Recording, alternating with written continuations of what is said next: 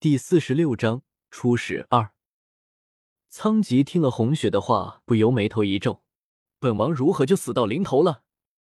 你休得胡言，不然本王让你死无葬身之地。”红雪无视身边拿刀的侍卫，镇定的走到一个坐垫上，盘腿而坐，不紧不慢的拿起面前案几上的酒壶，自己给自己倒了杯酒，然后悠闲的品了一口，看仓吉等的很是不耐烦了。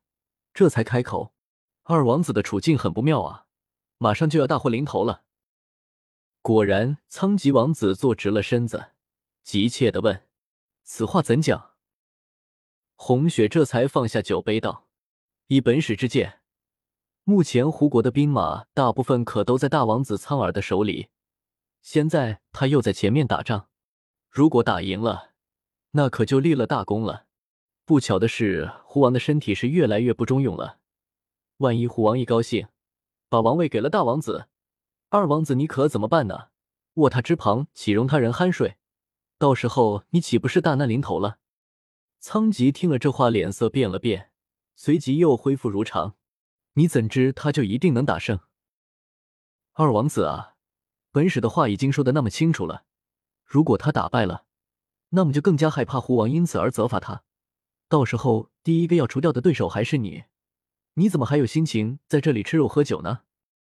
如果我要是二王子，你啊，干脆早早的动手，坚决不留给大王子还手的时间。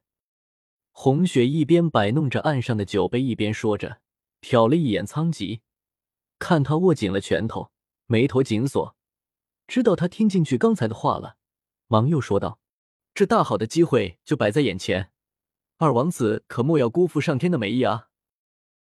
薛大人所言极是。来人呐，赐酒！仓吉招呼佣人们上酒。红雪可不敢多待，万一他为了担心事情泄露，起了杀心就不好玩了。连忙起身告辞：“二王子公务繁忙，薛某就不打扰了，就此拜别，后会有期。”没等二王子说话，就转身走了。出了帐篷。红雪立刻召来侍卫和马车，逃似的离开了胡国的王城。